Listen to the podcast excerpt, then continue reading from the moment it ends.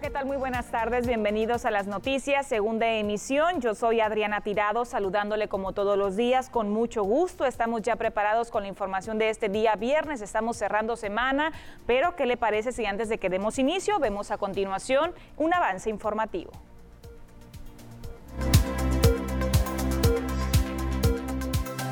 Miles de niñas y niños celebran su día de diferentes maneras. Por la pandemia, no habrá desfile del Día del Trabajo. El colectivo feminista invita a conferencias virtuales. Hombre fue rescatado de torre de energía eléctrica.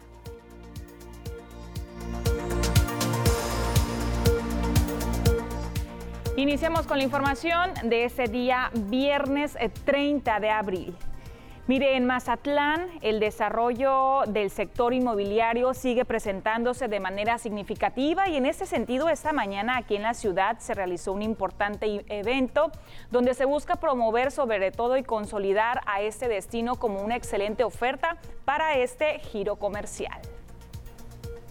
Con la intención de tener una visión a futuro en el desarrollo inmobiliario integral con diversos sectores como el industrial y comercial se llevó a cabo en Mazatlán Forward Evolución Inmobiliaria.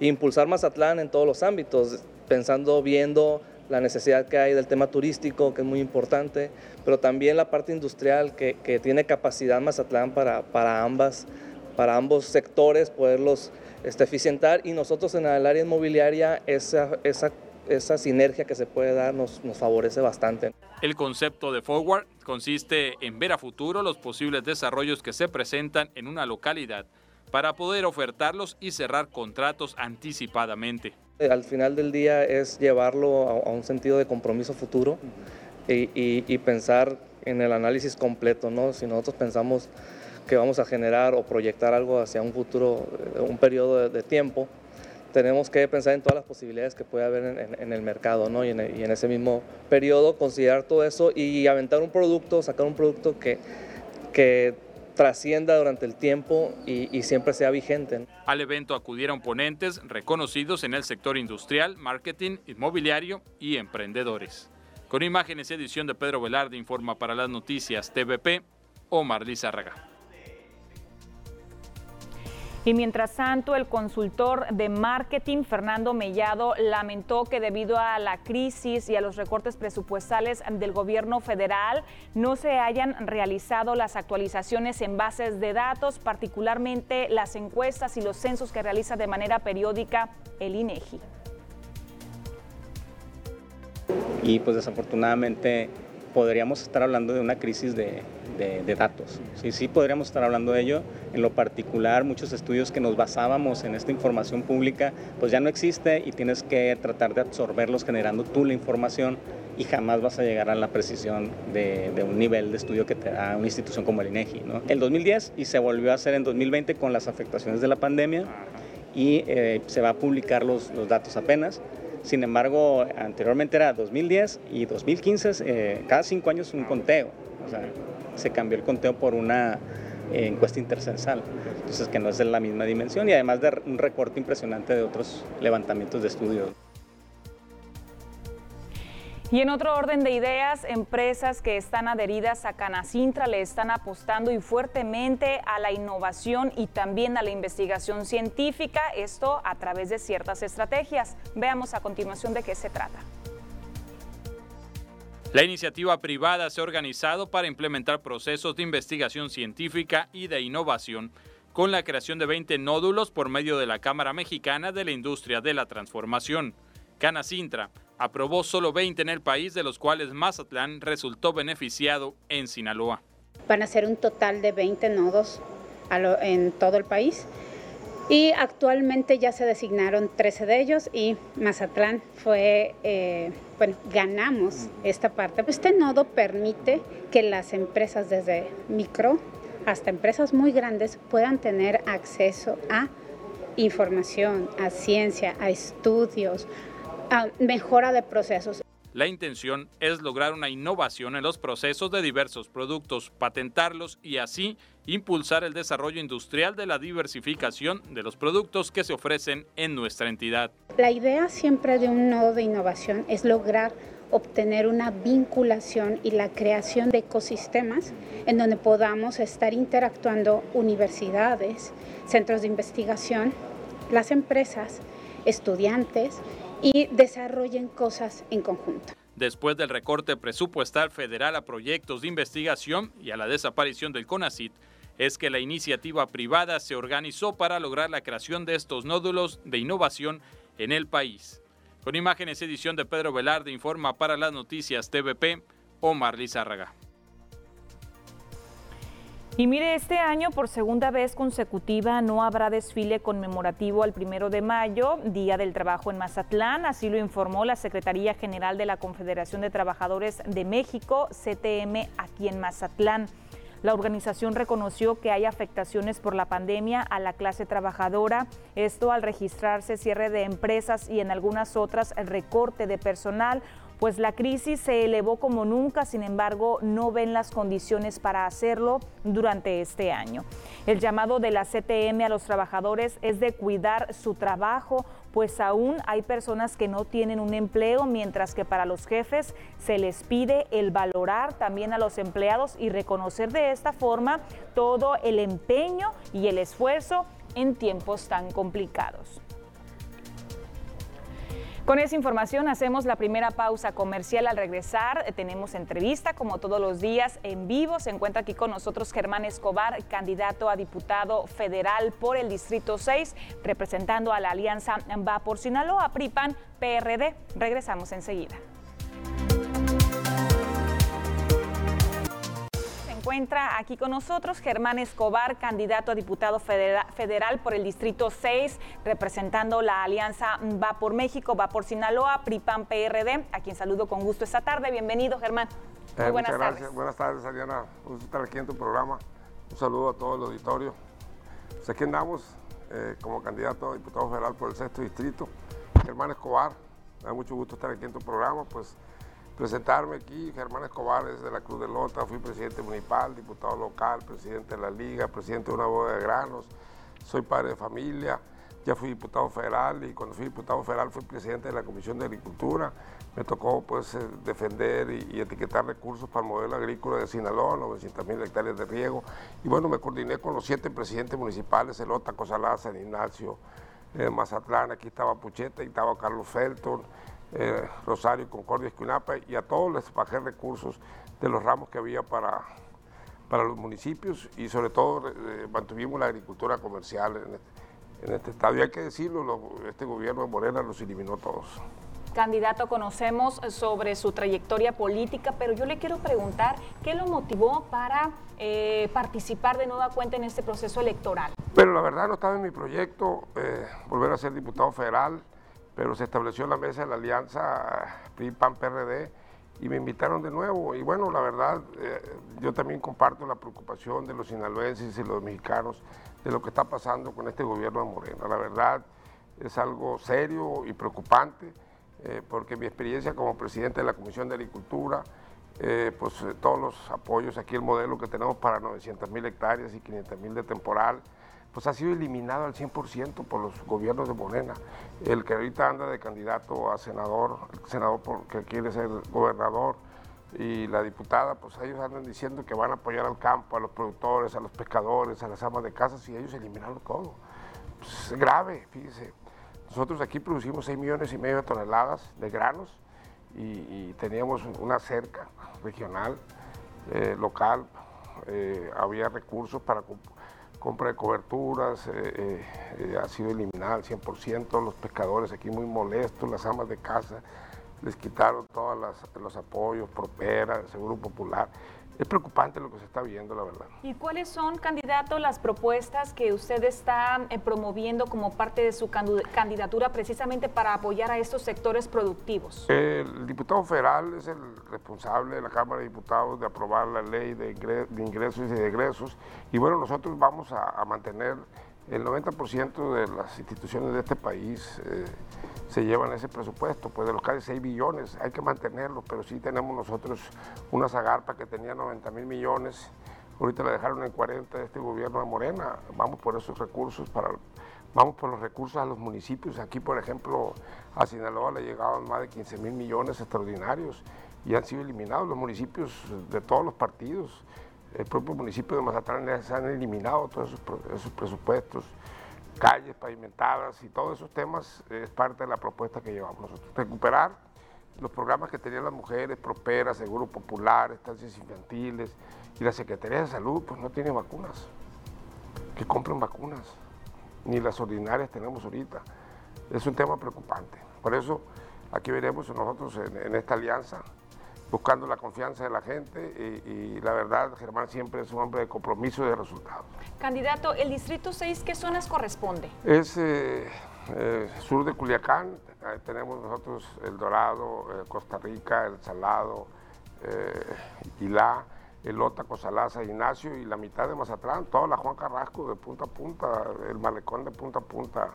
Aquí tenemos casi el, 50%, el 60% de la población aquí está en Mazatlán. Y vamos a trabajar por las colonias, aquí las colonias nos están pidiendo más pavimentos, eh, vamos a trabajar por el turismo. Bueno, este gobierno de Morena eliminó también Mazatlán, con el tianguis turístico se proyectó que más de 60 países lo visitan y con este gobierno de Morena han sido eliminados al 100% los pueblos mágicos también. Tenían Cosalá, eh, aquí el Quelite eh, ha generado mucha inversión, mucho empleo y por este gobierno de Morena han sido eliminados. Es serio el problema que tenemos en Sinaloa y en el país. Hay un modelo, eh, es una izquierda estatista, ya la vivimos con Luis Echeverría, la vivimos con López Portillos, no le apuestan al empleo, no le apuestan a la inversión y ahorita el 60% ahí se genera los ingresos de este país, el IVA y el ICR es lo principal. Por eso nosotros vamos en esta alianza a recuperar el empleo. La rectoría del Estado nos carga que nosotros vendimos todo. Oiga, pues acuérdense cuando el teléfono pues lo administraba al 100% eh, Telme, ¿quién, ¿quién tenía teléfonos? Hay inversión pública privada, genera empleos. Pues importantes temas, candidato. Le agradecemos mucho el que nos haya acompañado y sobre todo para que nos comparta un poco sobre eh, su plataforma electoral, sus candidaturas y sobre todo pues el mensaje a la población, ¿no? Así es. Nosotros vamos por esos programas que han sido eliminados. Aquí la verdad la gente está pidiendo a Pucheta porque el Colón estuvo, hubo muchos pavimentos, hubo, muchos recursos a los municipios y ellos con el manejo de la corrupción pues han eliminado esos programas. Aquí el país tiene el 10% casi maneja, eh, hay un presupuesto de 700 mil millones para repartirlo en los 32 estados. Eh, proporcionalmente y, y ahorita lo están concentrando en cuatro o cinco proyectos que traen pues grave que lo estén gastando en pagar más de 333 mil millones por no hacer un aeropuerto, un aeropuerto más de 100 mil millones, una refinería que iban a hacer con 300 mil millones, el banco más de 500 mil millones, un tren Maya que se programó con Porfirio Díaz y pues bueno, no, han querido ni, ni, decir, la población está diciendo compren vacunas y no están comprando vacunas en Estados Unidos, tenemos 300 millones de habitantes, ya llevan más de 200 vacunados y aquí no van ni 10 millones. Mazatlán, ¿cómo va a venir la gente? ¿Cómo vamos a recuperar la normalidad si no se están comprando las vacunas suficientes? Le agradecemos mucho, candidato, por compartirnos sus impresiones y sobre todo eh, pues sus observaciones sobre la situación actual que enfrenta el país y el Estado. Y que quede claro, no vamos en contra del presidente ni del gobierno, vamos a que rectifiquen pues ahí está el mensaje. Muchísimas gracias, candidato. Muchas gracias. Está aquí con nosotros Germán Escobar, candidato a diputado federal Distrito 6, representando Alianza Va por México, Va por Sinaloa, PRIPAN, PRD. Y luego de esta amena entrevista tenemos que seguir nosotros con una pausa comercial. No le cambie, volvemos enseguida. Muchas gracias.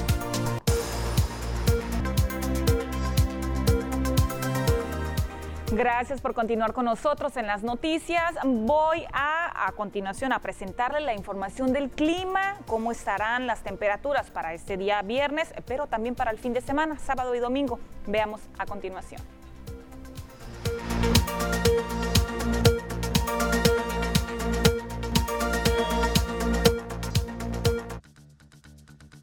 Hola, ¿qué tal? Y buenas tardes. Bienvenidos aquí al reporte meteorológico. Qué gusto acompañarlos y en esta tarde de viernes, ya fin de semana, damos inicio con el mapa nacional para conocer las temperaturas actuales en algunos puntos importantes del país, comenzando en la frontera en Tijuana, actualmente con un cielo totalmente despejado y 28 grados. La Paz el día de hoy se mantiene con 29 grados, Guadalajara nublado con 30 grados, Acapulco 31 y ya para finalizar más en Sur con Mérida, aquí tenemos temperatura que llega hasta los 37 grados. Pasamos a conocer las temperaturas actuales en nuestro estado. En Sinaloa podemos ver valores de temperatura, los cuales varían entre los 29 hasta llegar a los 33 grados. ¿Qué nos espera para este fin de semana? Comenzando en el sector de Mazatlán. Mañana sábado, ojo, se mantiene parcialmente nublado. Ya para el domingo se comienza a despejar. Las máximas que se van a mantener en los 29 grados para este fin de semana. Y en la capital de Sinaloa, Culiacán, el día sábado se mantiene la condición de cielo también parcialmente nublado. Ya domingo se comienza a despejar. Las máximas que van a variar entre los 32 y los 34 grados para la capital. Ya en el sector de Guamuchil, actualmente con un cielo mayormente soleado, al igual que el resto de la semana, las máximas que se prevén de entre 33 y los 34 grados para el sector de Guamuchil. Más al norte, en Guasave, actualmente con 32 grados, se mantiene como máxima para este fin de semana, con cielos despejados y las mínimas que se prevén de entre 14 y los 18 grados para Guasave. Más al norte, en Los Mochis, actualmente con 33 grados, aquí tenemos un fin de semana muy despejado, las máximas que van a variar entre los 30 y los 33 grados para Los Mochis. Respecto a la fase lunar, nos mantenemos aún en luna llena, la salida de la luna a las 0 horas con 15 minutos, la puesta de la luna, a las 9 horas con 42 minutos, la salida del sol, a las 6 de la mañana con 35 minutos, ya para finalizar, la puesta del sol a las 19 horas con 39 minutos. Hasta aquí el reporte meteorológico, espero que tengan una excelente tarde.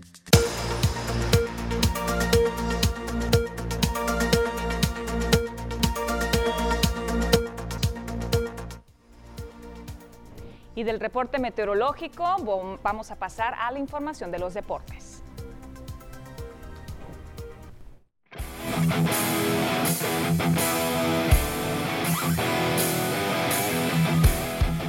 Bueno, vámonos con la información deportiva, lo más relevante hasta el momento. Gracias, Adriana Tirado. Iniciando el fin de semana ya de manera ajetreada, ¿no? Se viene fin de semana muy completo acá en el puerto de Mazatlán. Sobre todo lo que se anunció por parte de la Liga Mexicana del Pacífico, cuáles van a ser las series inaugurales para el arranque de temporada 2020-2021 que culminó y se viene la 2021-2022. Los Venados de Mazatlán ya conocen a su rival para el arranque de la temporada y van a ser nada más ni nada menos que los Tomateros de Culiacán. Regresa esta serie, Venados Tomateros de nueva cuenta. Los Mayos de Navajo enfrentarán a los Yaquis de Ciudad Obregón. Los Charros de Jalisco vivirán sus primeros duelos ante los Sultanes de Monterrey. Los Cañeros de los Mochis medirán fuerzas ante el equipo de los Algodoneros de Guasave y los Naranjeros de Hermosillo chocarán ante el equipo de los Águilas de Mexicali. Así quedan definidas las series del arranque de la Liga Mexicana del Pacífico. Eso poco a poco se van revelando cuestiones del calendario para la próxima temporada. Vámonos con más referente a lo que ocurrió ayer, la goleada que le dieron al San Luis. El San Luis que no metió ni las manos. Este resultado involucraba al equipo de Mazatlán. Le convenía la victoria de San Luis. Perdieron 5 a 1. Ganó Pachuca. Ya bajado al conjunto Mazatleco. Con este resultado, el equipo potosino tendrá que pagar una multa de 120 millones de pesos por terminar último lugar en la porcentual. No le tocaría el descenso, pero debido a que no hay descenso, hay que pagar multa. Empezó la pesadilla potosina con el primer gol de Roberto de la Rosa. Al 20 ya tenían dos goles en la canasta. Otra vez de la Rosa los vacunó con un contragolpe. San Luis intentó reaccionar con gol de Ramiro González. En el segundo tiempo, Pachuca aparecieron los goles de media distancia de Eric Sánchez. La goleada la consumó también Romario Ibarra, marcó el quinto tanto del partido y esto hizo la firma de la activa del Atlético San Luis de 120 millones de pesos van a tener que pagar. Y hablando de lo que se viene para esta jornada, partido importantísimo, ¿no? Donde se juega el equipo de Mazatlán, el repechaje. ¿Por qué? Porque van contra Monterrey. El día de mañana es el partido. Los mazatlecos ya salieron hace un par de horas allá a la Sultana. 8 de la noche será el partido que ocupa el equipo de Mazatlán. Ahorita con el resultado de Pachuca bajó a la treceava posición. Si Mazatlán gana, ganando ya no depende de nadie. Ellos necesitan ganar así de sencillo el equipo de Tomás Boy. Si empata o pierde, Caray, no se le viene la noche al equipo mazatleco. La derrota lo estaría dejando fuera del repechaje, quizá con una oportunidad, ¿no? En diferencia de goles, también ocuparía perder Querétaro y que lo goleen a Querétaro. El empate todavía, ahí aruña posibilidades el equipo de Mazatlán. La victoria no tendría ningún problema, incluso con la victoria el equipo mazatleco y con combinación de resultados le alcanzaría para abrir el repechaje en casa. Está muy apretado, muy apretado, pero depende, depende plenamente del equipo de Mazatlán. Van contra Monterrey, Monterrey que viene de perder en los torneos de la Liga MX. Eso para el equipo mazatleco. Mañana juega la femenil, mañana juegan las cañoneras a través de la señal de TVP. Vamos a ver esta información.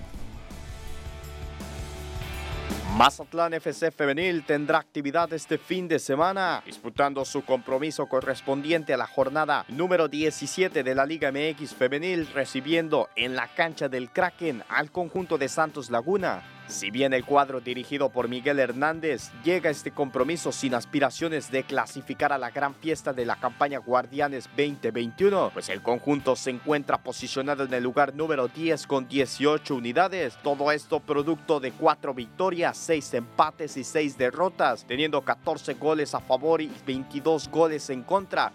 A pesar de las estadísticas que consiguió el conjunto de las cañoneras, en su último compromiso enfrentaron en calidad de visitante a la escuadra regiomontana de Tigres, en el cual sumaron un punto tras empatar por marcador de 2 a 2, con anotaciones de Liliana Hernández, además de la capitana Cassandra Montero, quien sigue con su hegemonía en el medio campo y también nos deleita con los golazos que nos ha regalado a lo largo de la campaña.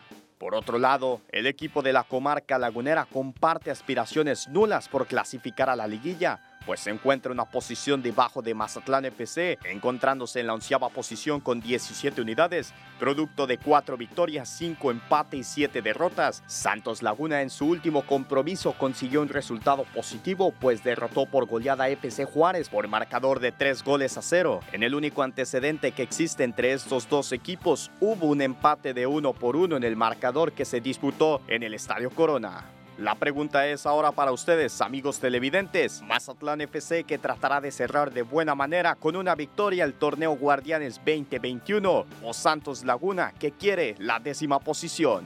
Con edición de Carlos Rendón, reportó para Deportes TVP José Manuel Correa.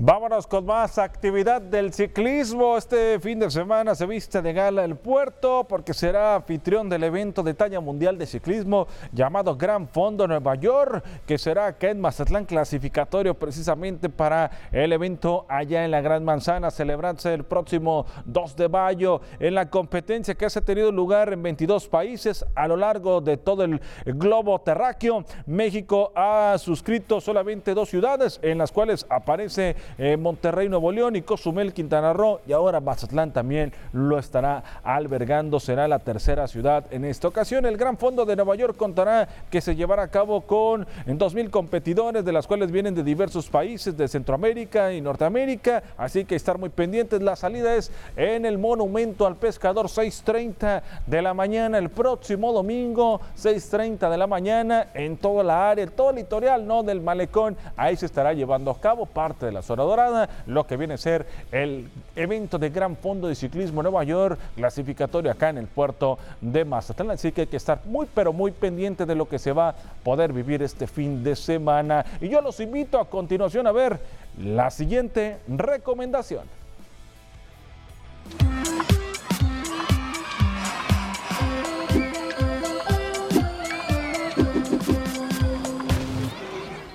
Carl's Jr. presenta ¿Qué creen?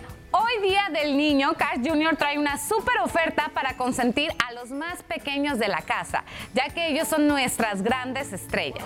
Es muy fácil, asiste hoy, 30 de abril, a tu sucursal favorita y al momento de comprar tu combo preferido, pide una hamburguesa infantil con queso o seis estrellas de pollo totalmente gratis. Solo debes solicitarlo o mencionarlo al momento de ordenar. No lo olvides, tenía que ser Cars Jr.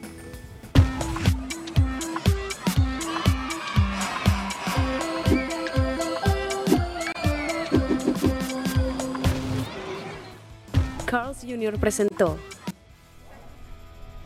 Ahí está parte de la información deportiva y también esta recomendación. Pues qué mejor, ¿no? En este Día del Niño, donde lo llevas, pues ahí está la recomendación. Para ir en familia y sobre todo, pues celebrar a los niños y las niñas del hogar, ¿no? Exactamente. Y hablando un poquito sobre el tema deportivo, mucha actividad para este fin de semana en el ciclismo, ciclismo, fútbol, el día de mañana. Béisbol también. Eh, exactamente, que ya se nos viene eh, para la Liga Mexicana del Pacífico, así que muy pendientes de lo que se puede Mañana juega Mazatlán FC Femenil. El Manchester City a las 4 de la tarde, en la Champions aquí por TVP también, así mucha, mucha actividad. Pues ahí está, muchísimas gracias Ernesto por compartirnos todo lo que ocurre en el mundo de los deportes. Nosotros vamos a continuar con una pausa comercial, no le cambie, volvemos enseguida.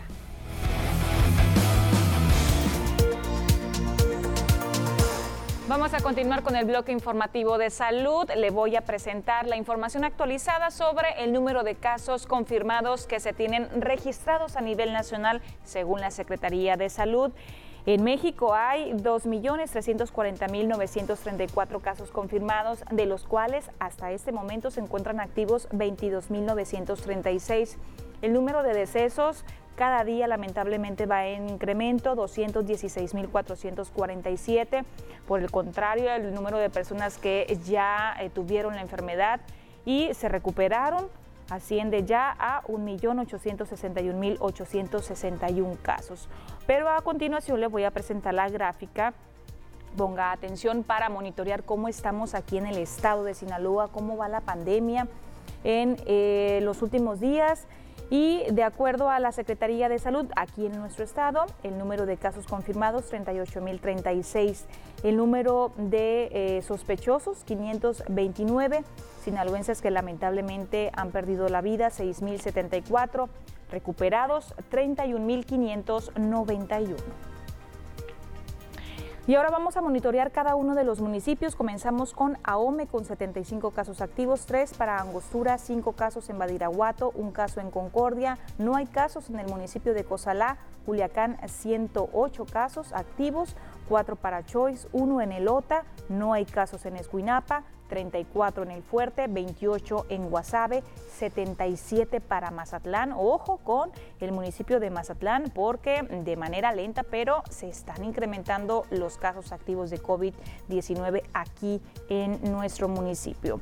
Continuando con el listado, en Mocorito no hay casos por el momento, El Rosario 4, Salvador Alvarado 6, San Ignacio 1, Sinaloa Municipio 1, Nabolato 23 casos activos.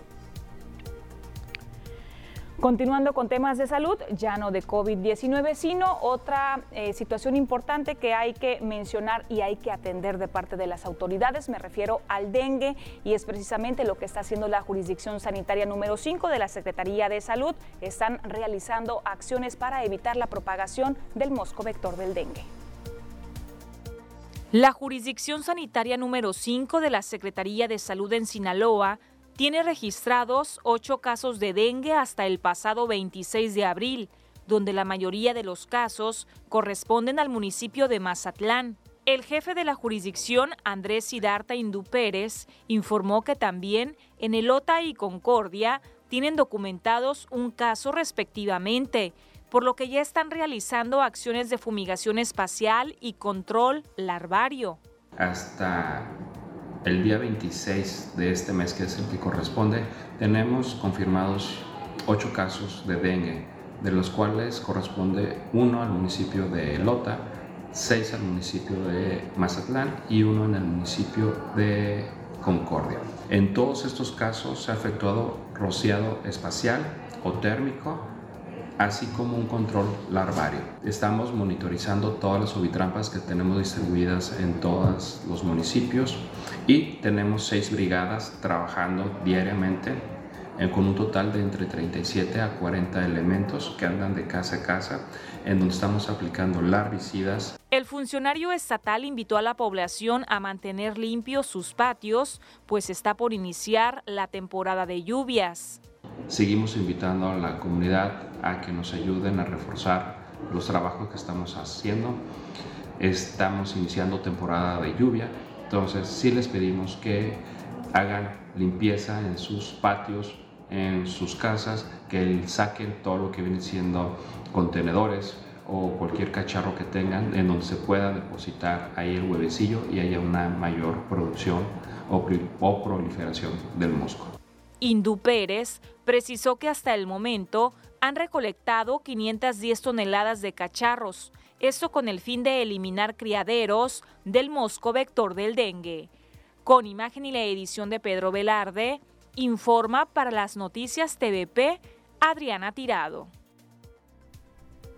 hay que acatar las recomendaciones que nos hace el doctor. En ocasiones en nuestros patios tenemos contenedores, botellas, cubetas, cualquier tipo de recipiente que pudiera acumular agua. Bueno, pues esa situación propicia el mosco vector de dengue que se vaya acumulando ahí el huevecillo y de esta forma pues lo que ya sabemos la enfermedad. Hay que tener estos contenedores de preferencia desecharlos, desprendernos de ellos o si no voltearlos boca abajo con la finalidad de que cuando venga la temporada de lluvias no acumulen agua. Hay que prestarle de verdad atención a este tema.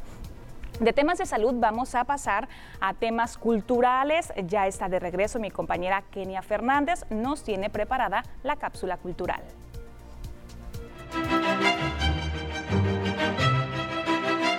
Muchísimas gracias. Hoy los invito a conocer a Lolis Mesina. Ella es una mujer con una gran actitud y muchas ganas de salir adelante. Ella actualmente realiza algunas artesanías con conchas. Vamos a conocerla.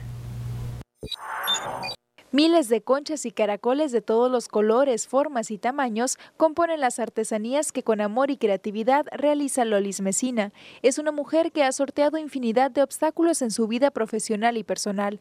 Desde los ocho meses de edad padece secuelas de poliomielitis, por lo que requiere de una silla de ruedas convencional para sus actividades cotidianas. La elaboración de las artesanías se dio precisamente ante la falta de oportunidades a la que se enfrentó por su discapacidad, que en un inicio le impidió ejercer su profesión de trabajadora social. Y no consigo una oportunidad laboral por mi discapacidad. Entonces toco puertas, trato de que a lo mejor no como trabajadora social, como recepcionista, como secretaria, pero no, o sea, por teléfono todo estaba muy bien, pero en cuanto me veían en mi silla, pues ahí se esfumaba, ¿no? La posibilidad. Eh, entonces decido iniciar con esto que es algo que aprendí en casa con mis padres porque ellos fueron comerciantes. Este oficio le fue heredado por sus padres. Ella lo aprendió muy bien y hoy realiza prácticamente cualquier cosa que se imagine. Todas las que tu cabeza pueda concebir con conchas y caracoles, ¿no? De hecho, mi tarjeta dice Lolis Mesina, eh, diseño, creación y diseño de arte marino. Y esto te lleva desde un alajero, un servilletero, un portarretrato.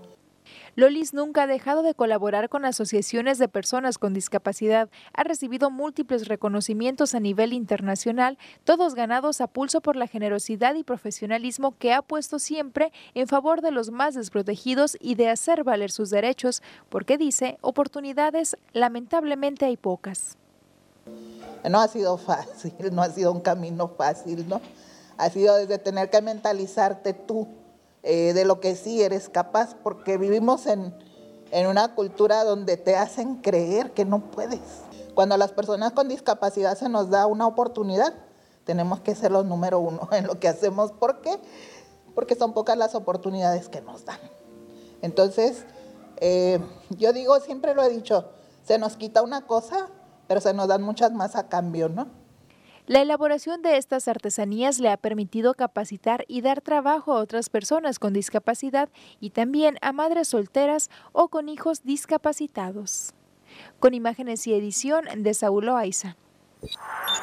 Y sin duda es bastante interesante conocer la historia de Lolis y todo lo que ha tenido que sufrir para poder llegar al punto en el que se encuentra hoy, donde, bueno, destaca por esta noble labor que realiza.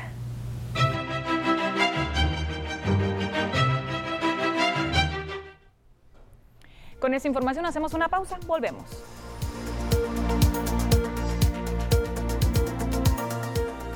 Vamos a continuar con más información. Este día viernes 30 de abril es el Día de la Niñez, de las niñas y los niños. Y para conmemorar esta importante fecha, a continuación le voy a presentar dos historias. Se trata de las niñas Melanie y Alondra, quienes desde pequeñitas ya están construyendo sus sueños. ¿Recuerda usted cuando era niño o niña en qué quería convertirse al ser adulto? ¿Lo consiguió? ¿Qué tan lejos estuvo de lograrlo?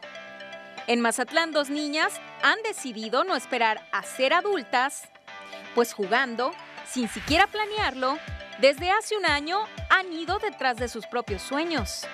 Melanie García Camacho, de 8 años, es una de ellas. Heredando de su padre el gusto por la noble profesión de pintar de colores los días grises y alegrar corazones, Pequitas, como le conocen a Melanie en el mundo de los payasos, se prepara con esmero para asistir a las fiestas donde le invitan, siendo payasita, pero sin olvidarse de su infancia. Me gusta mucho porque mi papá es payaso, porque me gustan mucho los trucos de magia, porque me gusta hacer reír a las personas y pues así, todo eso. Me gusta mucho maquillarme, los colores de mi traje, me gusta mucho ir a las piñatas porque he viajado mucho, me gusta, he conocido a niños y me pinto porque me gusta mucho pintarme y todo eso, todo eso. Y también me gusta mucho ser payasita de grande, también quiero hacer eso porque me gusta mucho reír a las, hacer reír a las personas.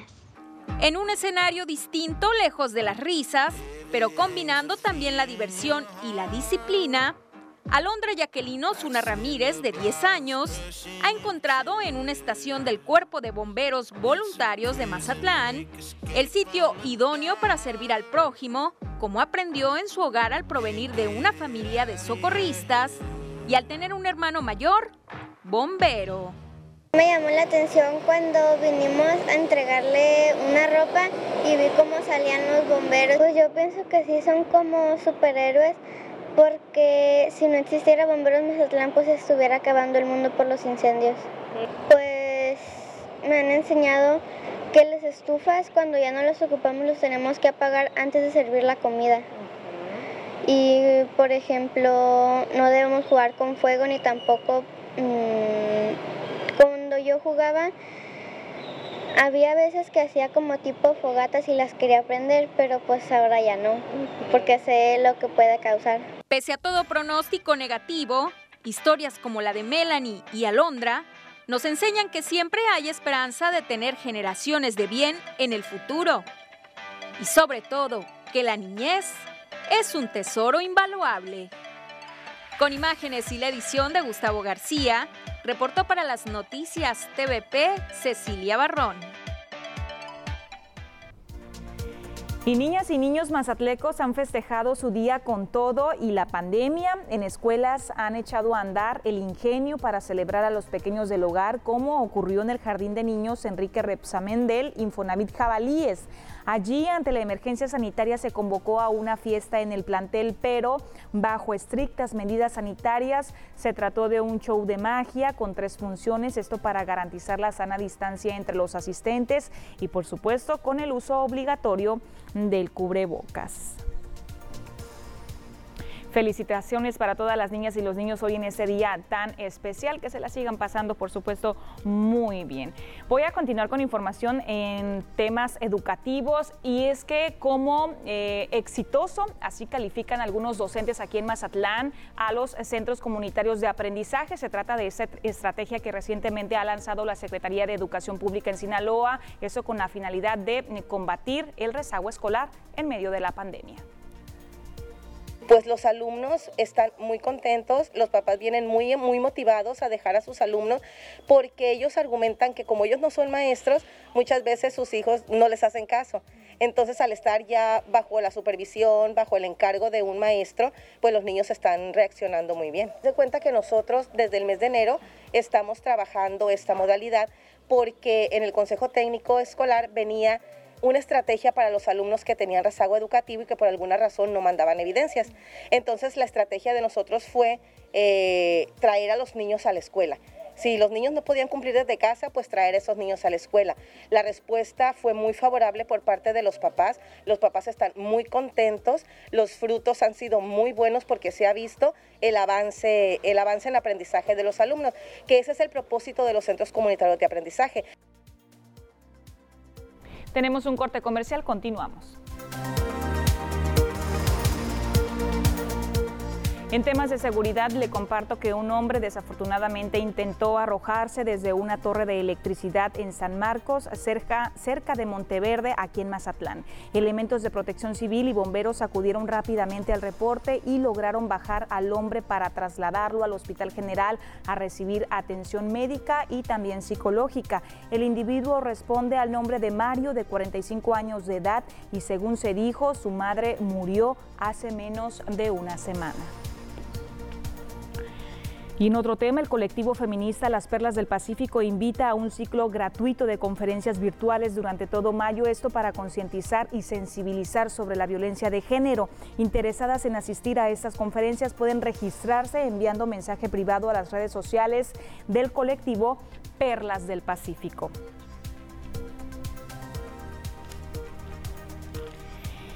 Y un bache permanece sin reparar, aunque con señalética de la Junta Municipal de Agua Potable y Alcantarillado de Mazatlán en el cruce de las calles Marco Antonio y Rigoberto Aguilar Pico. Se trata de parte de una reparación inconclusa de una alcantarilla en la zona que, a decir por los vecinos, lleva ahí más de una semana a la espera de la atención del gobierno municipal, representando una dificultad tanto para los vehículos como para los caminantes que recorren diariamente ese sector. Llegamos ya a la parte final del noticiero. Gracias por haberme acompañado ese día viernes. Les deseo que tengan un excelente fin de semana. Cuídense mucho. Les espero de nuevo a cuenta el próximo lunes a partir de las 2 de la tarde. Hasta pronto.